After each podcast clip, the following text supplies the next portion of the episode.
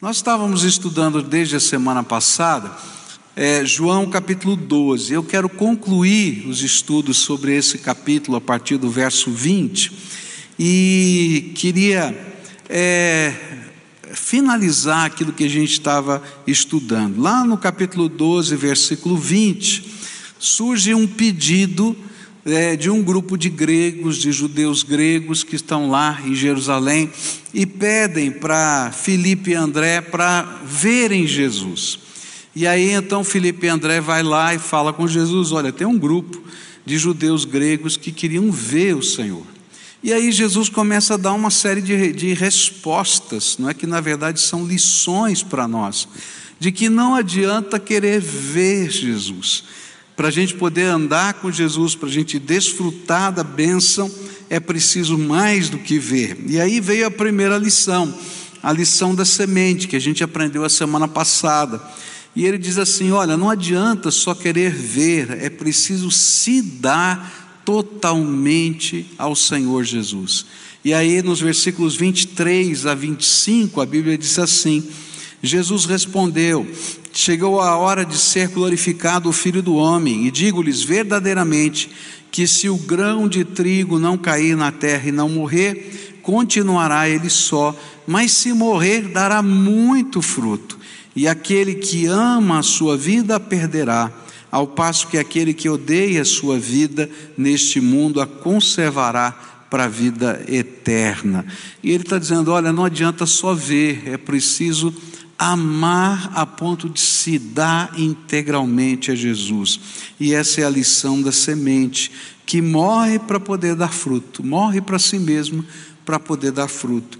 Aí veio a segunda lição que a gente aprendeu domingo passado pela manhã, que se encontra no verso 26 do nosso texto, que diz assim: Quem me serve precisa seguir-me, e onde estou, o meu servo também estará e aquele que me serve, meu Pai o honrará. E aí então a segunda lição de Jesus é: olha, não adianta só me ver, é preciso seguir-me para servir. E a gente segue Jesus para servi-lo, para fazer a sua vontade. Aí aprendemos a terceira lição, que foi a lição do julgamento. Foi domingo passado, quem estava aqui no culto da noite, a gente falou sobre a lição do julgamento, que está baseada no verso 31 desse texto. Chegou a hora de ser julgado este mundo, e agora será expulso o príncipe deste mundo. E a lição era Olha, não adianta me ver, é preciso se preparar, porque o julgamento já está acontecendo. E aí nós vimos como João ensinou que o julgamento já estava acontecendo, e esse julgamento vinha através da maneira como nós recebíamos ou não Jesus na nossa vida. E esse julgamento não está acontecendo só aqui entre nós, mas inclusive nas regiões celestes. E a gente estudou lá Apocalipse 12, quando fala de que Satanás foi expulso das regiões celestes, né? foi lançado na terra, e aí você pode lá no YouTube ver a mensagem sobre esse assunto. E hoje pela manhã a gente continuou estudando e vimos a quarta lição, que foi a lição da glória. E a lição da glória é: não adianta você querer me ver, é preciso desejar ser para a glória do Pai. E Jesus ensinou essa lição nos versículos 27 a 30. Agora meu coração está perturbado, e o que direi? Pai, salva-me desta hora? Não, eu vim exatamente para isto, para esta hora. Pai, glorifica o teu nome. Então veio uma voz dos céus: Eu já o glorifiquei e glorificarei novamente. E a multidão que ali estava e a ouviu disse que tinha trovejado. Outros disseram que um anjo lhe tinha falado. Jesus disse: Esta voz veio por causa de vocês e não por minha causa. E a terceira lição foi essa: Você quer me ver ou você quer glorificar o Pai? E aí nós aprendemos hoje pela manhã que glorificar o Pai envolve um compromisso sem volta, que a gente tem que queimar as pontes, não tem saída, não tem volta, é definitivo. Um compromisso para todo o propósito que Deus tem para a nossa vida.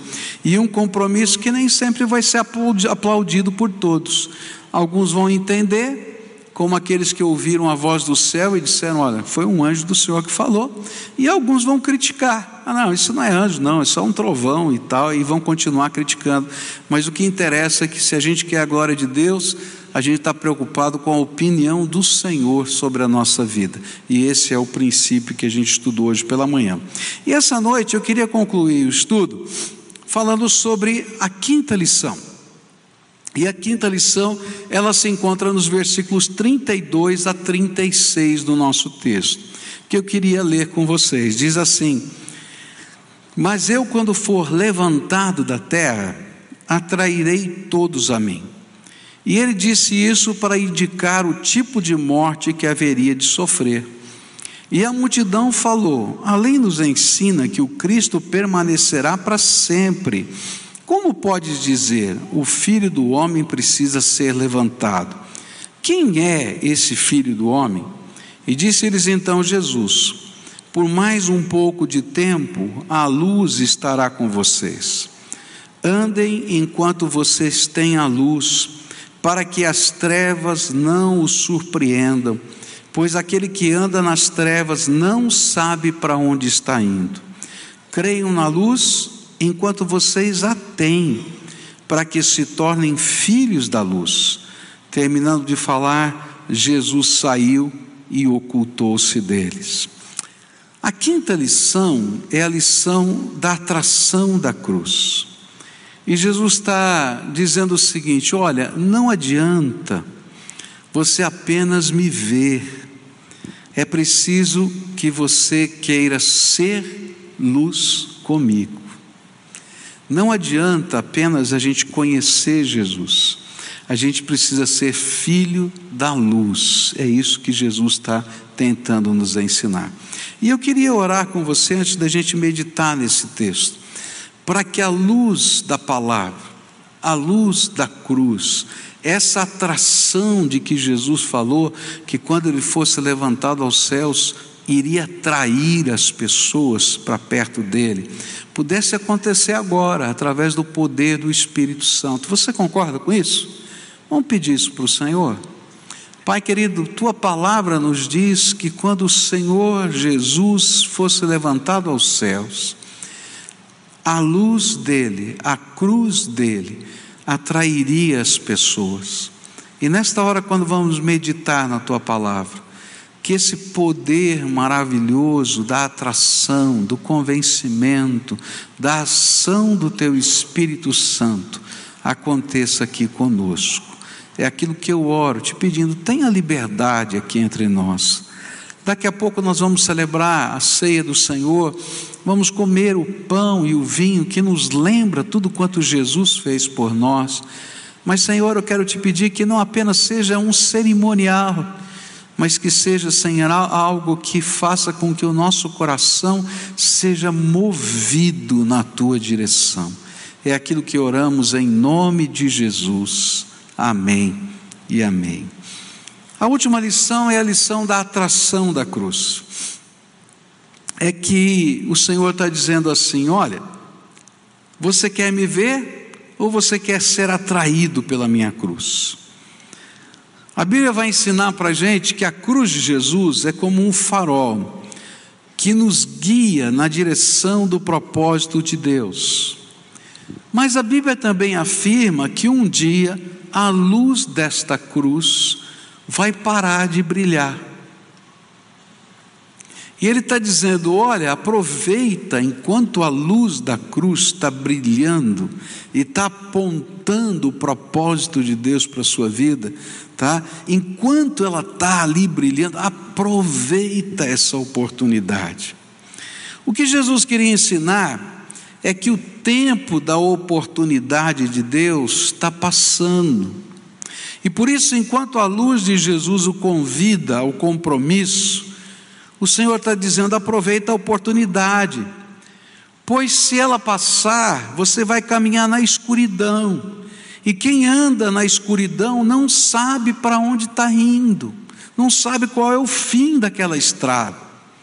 Cuidado, É isso que Jesus está dizendo: cuidado, porque eu fiz brilhar a minha luz lá na cruz, para que você possa perceber para onde você está indo e você possa enxergar o único caminho que leva para a comunhão com Deus. É interessante essa questão porque muitas vezes a gente não tem discernimento do que está acontecendo na nossa vida. E é, é, muito interessante porque tem muita gente que não percebe o que acontece na sua própria vida, que não percebe lutas espirituais, que não percebe pecados na sua vida. Essa semana eu conversava com uma pessoa e essa pessoa dizia assim: Olha, eu não estava mais em pecado, não é? E aí eu disse para essa pessoa assim: Olha, você não está percebendo, não é? Você não cometeu mais esse pecado, mas você continuou em pecado por causa disso, daquilo, daquilo outro.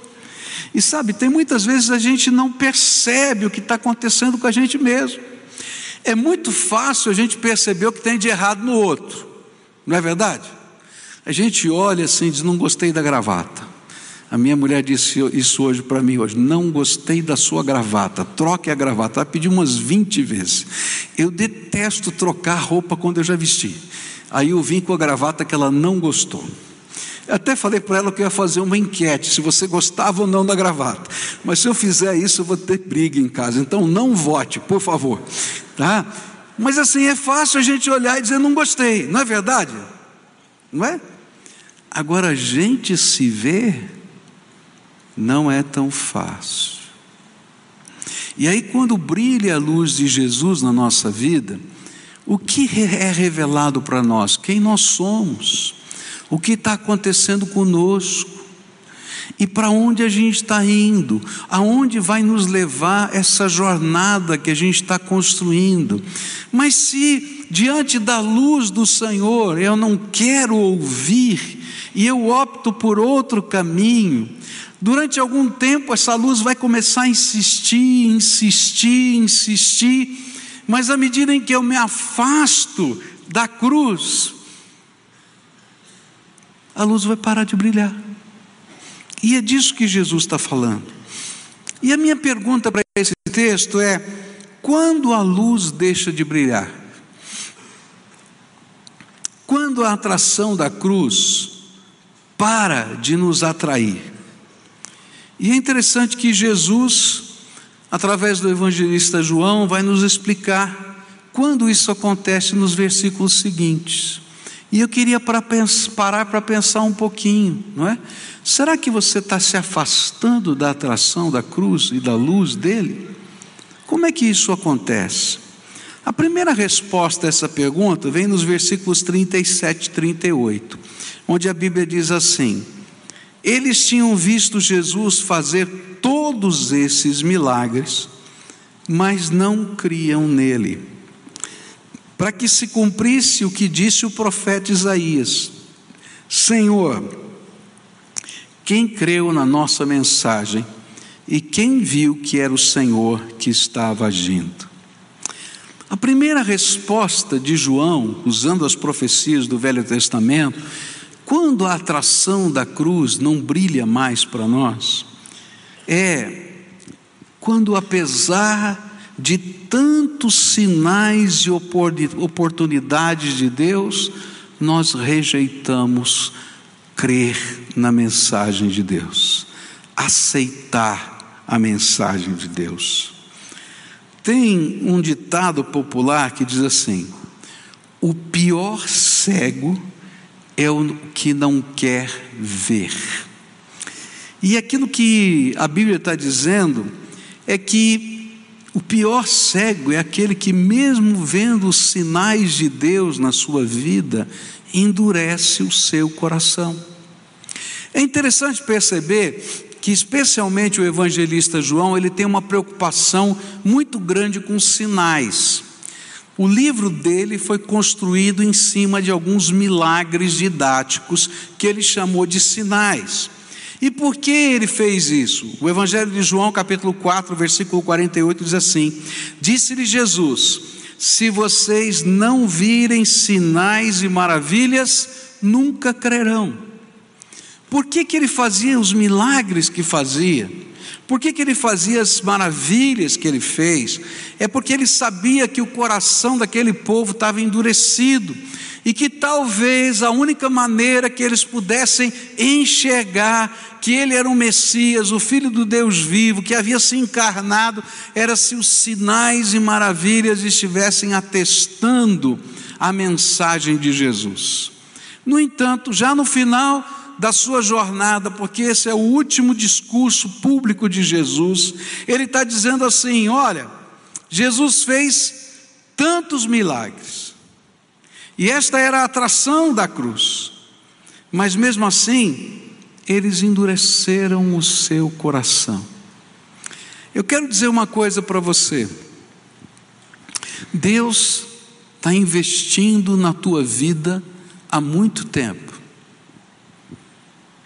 Deus está investindo na tua vida há muito tempo. E se você olhar para a sua história de vida, você vai encontrar várias marcas da graça de Deus na tua vida. Coisas grandes e coisas pequenas, sinais de Deus, respostas de Deus, manifestações do amor de Deus, cuidados do Senhor. Jesus, de tantas maneiras, dizendo: Filho, eu quero iluminar a tua vida, e com a minha cruz, como que um grande holofote, um grande farol, mostrando para onde você está indo e dizendo: Deixa eu te levar para onde eu quero que você vá. E se durante todo esse tempo que Deus está falando e falando e falando e falando, a gente vai dizendo não, não, não, esse não tem uma consequência, o nosso coração vai se endurecendo. E a gente vai ficando insensível à voz de Deus. E aí a luz e o brilho da cruz vão se arrefecendo na nossa alma.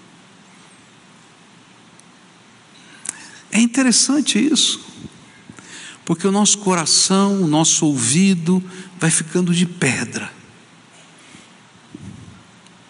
A gente tem justificativas, a gente tem respostas, a gente tem direcionamentos, mas não se torna mais maleável o nosso coração.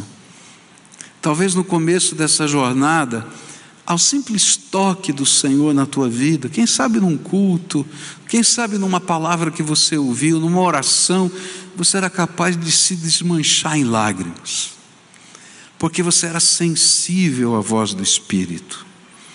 Mas aí você foi dizendo não, não e não, e agora, mesmo que venha uma voz do céu, como aconteceu, você acha que é um trovão. E você tem desculpas tantas para sua, para sua não reação. Mas a Bíblia está dizendo é porque, à medida em que a gente vai rejeitando e vai fugindo da oportunidade que Deus nos dá, a luz vai brilhando mais fraca perto de nós. Não é porque a cruz deixou de brilhar, é porque os nossos olhos vão se fechando para a luz da cruz. Toma cuidado, porque uma das maneiras como a gente vai perdendo a atração da cruz é quando a gente vai rejeitando aquilo que Deus está fazendo e nos dando em, termos de oportunidade. Segunda coisa que a Bíblia vai nos ensinar, ensinar é que às vezes o nosso coração ele vai se endurecendo e às vezes o nosso coração não vai decidindo. A palavra de Deus vai dizer que existe uma segunda razão pelo que a cruz do Senhor vai perdendo o brilho para muitas pessoas. E isso se encontra no capítulo 12, versículos 42 e 43 do nosso texto, onde diz assim: Contudo, muito, muitos dentre os próprios autoridades creram nele por causa, mas por causa dos fariseus não o confessavam, para não serem expulsos da sinagoga, porque amaram mais a glória dos homens do que a glória de Deus. João afirmou que havia um outro grupo de pessoas que conscientemente optavam pela escuridão ao invés da luz da cruz, simplesmente porque optavam em não assumir a sua fé em Jesus por medo de serem rejeitados pelos que já possuíam o seu coração endurecido. Eu acho tremendo essa questão, porque a Bíblia diz o seguinte: que estes aqui não apenas viram a luz, não apenas foram impactados pela luz, mas chegaram a crer que aquilo era verdade. Mas chegou na hora de tomar uma decisão. E quando foram tomar a decisão, eles fizeram uma opção. Olha, eu não vou seguir a Deus, não vou seguir a Jesus, porque se eu fizer isso, vai ter consequências. Vai haver uma consequência social, vai ter uma consequência religiosa, e eu não quero ter essas perdas. Se alguém seguisse a Jesus naquele tempo, como Jesus já estava sendo designado como um herege, a primeira coisa que eles faziam era expulsar esse, especialmente se fosse um líder, tá? Da sinagoga. Olha, você não pode mais fazer parte da nossa sinagoga, porque afinal de contas, você agora aderiu à seita dos nazarenos. Então ele era expulso da sinagoga. E ser expulso da sinagoga agora virava um problema, vamos dizer assim, social. A família ia dizer: como? Você agora virou da seita dos nazarenos? De que podia ser até um problema, vamos dizer assim, familiar. Chegava lá o pai e dizia assim: como é que você envergonha a nossa família, porque você está sendo expulso da sinagoga e está envergonhando o nosso nome. É interessante que Salomão Ginsburg, não é que foi um judeu convertido, quando ele se disse convertido ao cristianismo, ao seu pai, o seu pai, que era um judeu ortodoxo, abriu a porta da casa e disse para ele: Pode sair por essa porta. E enquanto ele estava saindo daquela porta, ele pegou aquelas maldições que estão lá no Velho Testamento e disse assim: Meu filho, a partir de agora, maldito serás quando saíres, maldito serás quando entrares, maldito serás quando te deitares, maldito serás. E ele foi saindo ouvindo a voz do seu pai dizendo as maldições. Talvez você não saiba, mas Salomão Ginsburg foi um dos primeiros missionários dos batistas americanos aqui no Brasil. Fundou igrejas lá no norte do nosso país, em vários lugares, escreveu os hinos maravilhosos que estão aqui nos nossos inários.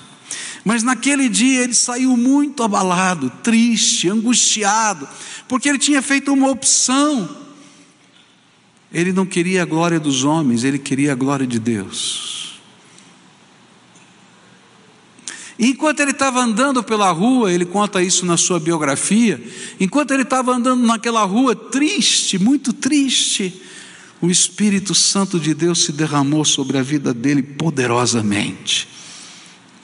E ele disse algo que a gente não sabe entender exatamente o que foi. Ele diz assim: Eu me senti embriagado pelo Espírito Santo. A ponto dele estar caminhando na rua, meio cambaleante, e chegar um, um, um soldado, um guarda, e dizer: Menino, você é tão jovem para andar bêbado na rua. E ele disse: Eu não bebi nada de álcool, mas eu estou cheio do Espírito Santo.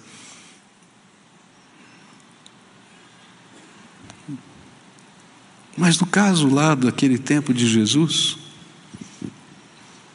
alguns não viram mais o brilho da luz, porque optaram em receber a aprovação de pessoas significativas, ao invés de receber a aprovação de Deus. Todos nós, em algum momento da nossa vida, seremos colocados diante de um impasse, em que teremos de tomar uma decisão. E a decisão vai ser: eu quero ouvir e seguir tudo o que Jesus está me ensinando, ou eu vou tentar fazer um controle de danos. Sabe, queridos, não existe controle de danos. Não tem como a gente viver uma vida cristã verdadeira sendo simpático à causa do reino de Deus. Ou eu sou ou eu não sou. Ou eu tenho ou eu não tenho. Porque Deus quer derramar o Espírito Santo sobre aqueles que se comprometem com Ele. E quando a gente se compromete com Ele, a gente vai para um novo estágio. Não apenas a cruz nos atrai, mas dentro de nós o fogo do poder do Espírito nos aviva, nos incendeia.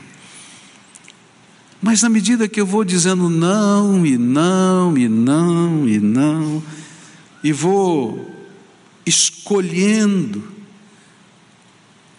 a glória dos homens, o aplauso das pessoas, a aceitação delas, a gente vai envergonhando, entristecendo e machucando com o coração do nosso Senhor. Alguns não seguem a Jesus por medo do que seus amigos, pais, namorado, namorada, pessoas significativas, por medo de como eles reagirão diante da sua fé. Outros não praticam os valores da fé por medo do que possam perder financeiramente ou socialmente. Mas não vale a pena, porque o brilho da cruz vai se apagando dentro do nosso coração. Terceira coisa que a gente aprende nesse texto, está no versículo 39, 40 e 41, onde diz assim: Por isso, não podiam crer. Porque Isaías disse ainda: cegou-lhes os olhos e endureceu-lhes o coração, para que não vejam com os olhos, nem entendam com o coração, e se convertam, e sejam por mim curados. Isto disse Isaías porque viu a glória dele e falou a seu respeito. E aqui é pesado, a Bíblia nos ensina que chega um momento que nem a paciência de Deus nos aguenta. Eu tenho que confessar, né, que às vezes para aguentar um ao outro precisa de muita paciência. Não é verdade? Fala a verdade, né? Então, olha, eu quero dizer, para me aguentar tem que ter muita paciência. Minha mulher que o diga, né? Mas eu quero dizer que eu não estou sozinho, não, viu? Porque para te aguentar precisa ter muita paciência. Porque nós temos as, aquelas coisas que são próprias de nós mesmos, né? Que a gente chama de idiosincrasias, né? Aquelas coisas que são muito esquisitas que só você tem, não tem mais ninguém na face da terra. Você consegue lembrar de uma coisa que é só tua, teu jeitão assim que é muito esquisito? Né? Eu, não, eu não espero que seja polir a sua careca, não, né? É? Você vai polir a careca mesmo? gente, tem as coisas que são muito estranhas que a gente faz, que a gente vive, que tem o nosso jeito de ser, e que precisa ter muita paciência. Mas há algumas coisas que nem Deus aguenta. E essa é uma coisa que a gente às vezes não percebe mas que percorre a Bíblia toda. Que a paciência de Deus tem limite. E quando nós chegamos no limite que Deus marcou para os nossos pecados e para a dureza do nosso coração, as oportunidades começam a cessar na nossa vida. E esse conceito vem através da Bíblia. Se você olhar para a palavra de Deus, a gente vai encontrar pelo menos aqui dois exemplos para a gente não gastar tanto tempo. A gente vai encontrar na promessa feita a Abraão, de que um dia toda aquela terra que ele tinha peregrinado, ele daria aos seus descendentes e tomaria dos amorreus. Ele disse o seguinte: isso está lá em Gênesis 15, verso 16: Na quarta geração tornarão para aqui, e aqui vem a palavra-chave, vem o texto-chave, porque não se encheu ainda a medida da iniquidade dos amorreus. É como se Deus tivesse dito assim: Olha, eu já sei que esse povo é duro de coração, que não vai se converter, mas eu estou dando uma grande oportunidade quatro gerações. Na verdade, foram 400 anos depois dessa data, né? mais, mais de 400 anos, porque eles vão para o Egito é, é, com, com José, não é? E, e aí então ele diz: Olha, Vou dar todo esse tempo de oportunidade, mas um dia essa oportunidade vai cessar. E eu vou tirar vocês lá do Egito, vou trazer para cá, e vou destruir esses povos, porque eles esgotaram a minha paciência. O limite da iniquidade chegou.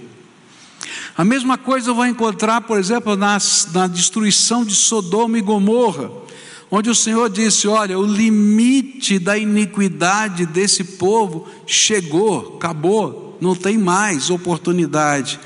A Bíblia vai dizer que isso vai acontecer na volta do Senhor Jesus. O Senhor marcou uma data que eu não sei, porque Ele sabe. Mas essa data está ligada ao limite da iniquidade dessa terra. Quando os valores começarem a ser tão pervertidos como já estão sendo, e aquilo virá tão normal, que Deus diz: não consigo olhar para isso. Deus vai dizer: chega, acabou o tempo da oportunidade. Mas isso não acontece apenas com povos, nações ou no final do mundo, mas a palavra de Deus vai dizer para a gente que acontece também com pessoas. E se você vai se lembrar no texto da palavra de Deus, quando Jesus faz um milagre, e logo depois dele fazer um milagre, ele diz assim: Olha, não foi Jesus que fez, nem veio o poder de Deus, mas esse poder veio de Beuzebu, o príncipe dos demônios. Lembra disso? E aí então Jesus vai explicando como funciona o reino de Deus e como funciona a operação demoníaca na terra, e logo depois dessa explicação ele diz assim: ok, então faz mais um milagre para a gente acreditar em você. E a resposta de Jesus assim: não, chega. Para vocês só resta um milagre, que é o milagre de Jonas, a minha morte e ressurreição vocês já encheram o limite da paciência de Deus. É por isso que a Bíblia vai ensinar para a gente que a dureza do coração é vista por Deus como uma provocação contra o seu amor e a sua autoridade. E Hebreus 3, versículos 7 a 15 vão dizer isso para a gente: diz assim: Assim, pois, como diz o Espírito Santo, hoje, se ouvides a sua voz, não endureçais o vosso coração, como foi na provocação no dia da tentação do deserto, onde os vossos pais me tentaram, pondo-me à prova, e viram as minhas obras por quarenta anos. Por isso me indignei contra essa geração e disse: esses sempre erram no coração, eles também não conheceram os meus caminhos, e assim jurei na minha ira: não entrarão no meu descanso. Tende cuidado, irmãos, jamais aconteça haver em qualquer de vós é, perverso coração de incredulidade que vos afaste do Deus vivo. Pelo contrário, exortai-vos mutuamente cada dia, durante o tempo que se chama hoje, a fim de que nenhum de vós seja endurecido pelo engano do pecado, porque nos temos tornado participantes de Cristo. E se de fato guardarmos firme até o fim a confiança que desde o princípio tivemos, enquanto se diz: hoje, se ouvirdes a sua voz, não endureçais o vosso coração, como foi na provocação. Quando esse limite chega, se o nosso coração já era duro, agora ele se torna de pedra, e a luz da cruz deixa de ter o brilho diante dos nossos olhos. E aí não há sinal que possa ser feito, pois não somos capazes de crer. Por isso, Jesus não fez outro milagre a não ser a sua ressurreição para aqueles líderes judeus. Você já conversou com uma pessoa que já está com o ponto de vista definido e que não importa o que você fale com ela, ela já tem o seu ponto de vista?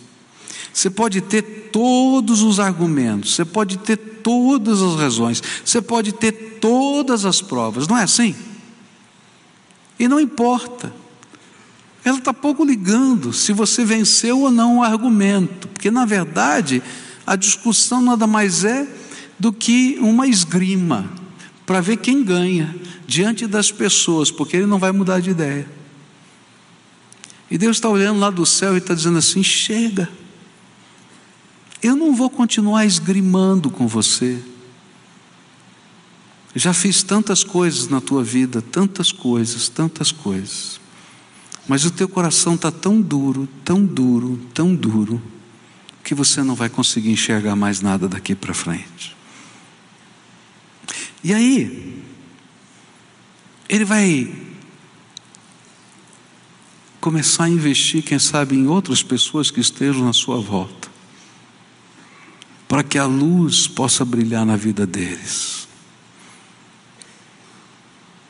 porque é muito precioso o que Deus fez, para que a gente não veja com valor o que Jesus tem para nós. Mas o que que o Senhor Jesus então está esperando de nós? É que nós nos tornemos filhos da luz. E para nos tornarmos filhos da luz, nós precisamos crer que Ele é a única esperança de salvação eterna.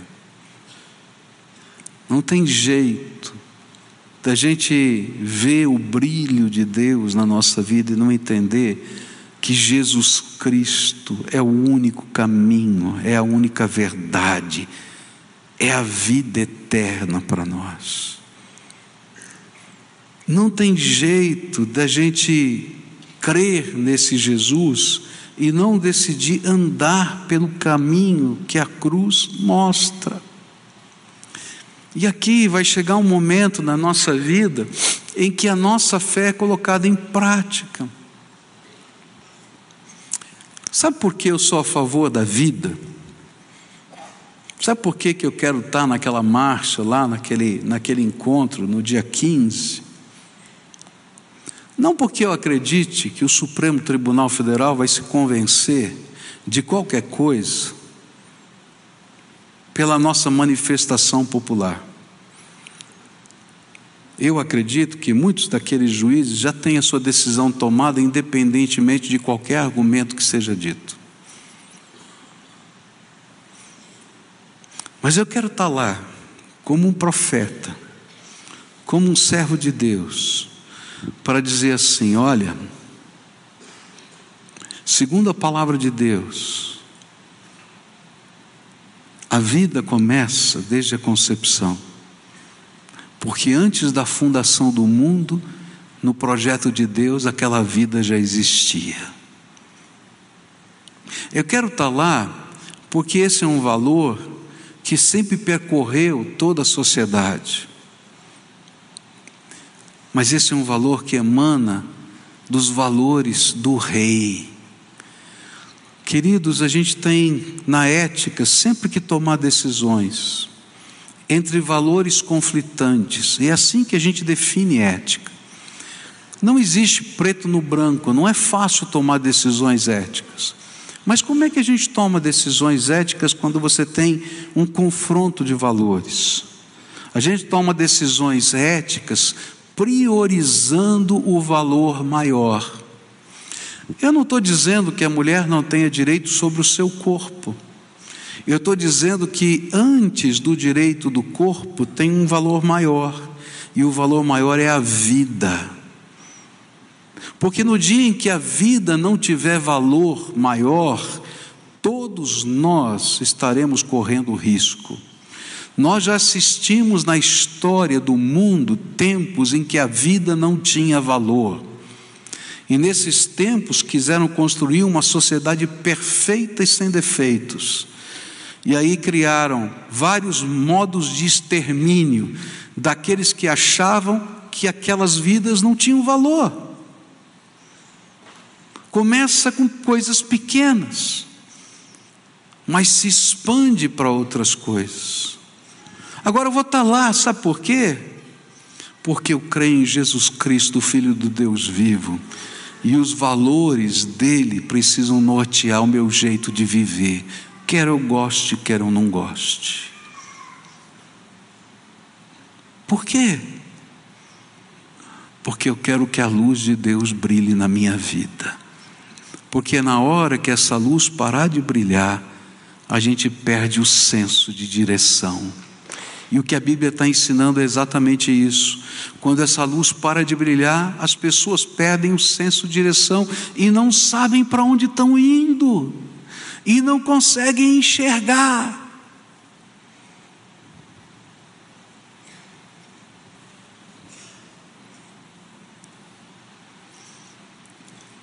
Mas para que a gente seja filho da luz, eu tenho que crer. Mas tenho que também desejar que todo o caminho de Deus possa ser pouco a pouco incorporado, encarnado na minha vida. E aí, dia a dia, o Senhor vai me tornando um filho da luz. Alguém que vai ser iluminado um pouquinho mais, e um pouquinho mais, um pouquinho mais. Porque crer e andar com Jesus tem que promover mudanças na nossa vida, mudanças na nossa maneira de pensar, mudanças na nossa maneira de ser. Mudanças da nossa maneira de viver e falar, mudanças, mudanças, para que a gente seja filho da luz. Por isso Jesus diz: olha, não adianta só querer ver, a gente tem que se comprometer com Jesus. Nessa noite eu queria, antes da gente celebrar a ceia do Senhor, orar com você. Eu conheço tanta gente que ao longo dos anos da sua vida, Deus tem marcado com os seus milagres. Sua vida é um milagre. Eu me lembro de um jovem que ficou afastado do Evangelho muitos anos. E aquele jovem era um milagre. Quando ele era pequeno, ele teve poliomielite. Você quase sabe, né? Essa doença, ela gera paralisia nos membros, perde-se a força muscular. Mas aquele jovem, por causa da oração da sua mãe, reverteu todas as sequelas da poliomielite todas. Ele era um milagre ambulante. Mas quando chegou o tempo da sua adolescência, ele se afastou do Evangelho. E durante muitos anos ele ficou longe do Evangelho. E aquela mesma mãe que tinha orado pela cura dele, orava pela volta dele. E dizia: Senhor, traz de volta, porque meu filho é um milagre. Mas parecia que o fato dele ser um milagre tinha se tornado um peso na vida dele, em vez de ser uma bênção. E só mais velho, ele pôde voltar para a casa de Deus e para entender que toda a sua vida tinha sido um milagre. Gente, talvez você seja um milagre de Deus a tua vida inteira. E aí você não tem nem razões para dizer por que, que você foge de um compromisso com Jesus. E o pior é que cada vez que você endurece o teu coração, a luz brilha menos e você não pode percebê-la. Há outros que estão aqui todo domingo, mas nunca se comprometem com o Senhor Jesus e com a sua igreja, nunca pedem o seu batismo. Sabe por quê? Porque tem medo. Medo do que as pessoas vão pensar, medo de como serão vistos. Jesus merece o seu compromisso com Ele. Menos do que isso, a Bíblia chama de provocação. E sabe o que é pior? É que à medida que a gente vai endurecendo, endurecendo, endurecendo, não restam sinais e nem palavra, porque nada vai mudar a gente, a gente fica de pedra.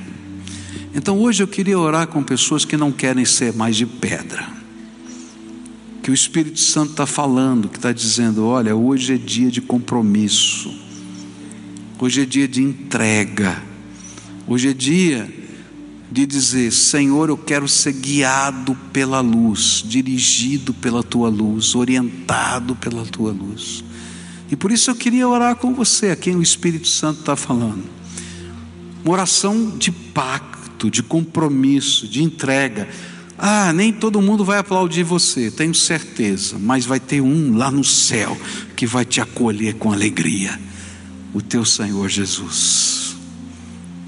Talvez tenham pessoas que estejam afastadas aqui do Senhor, porque alguma coisa entrou na tua vida e você que é o milagre de Deus está longe do Deus dos milagres.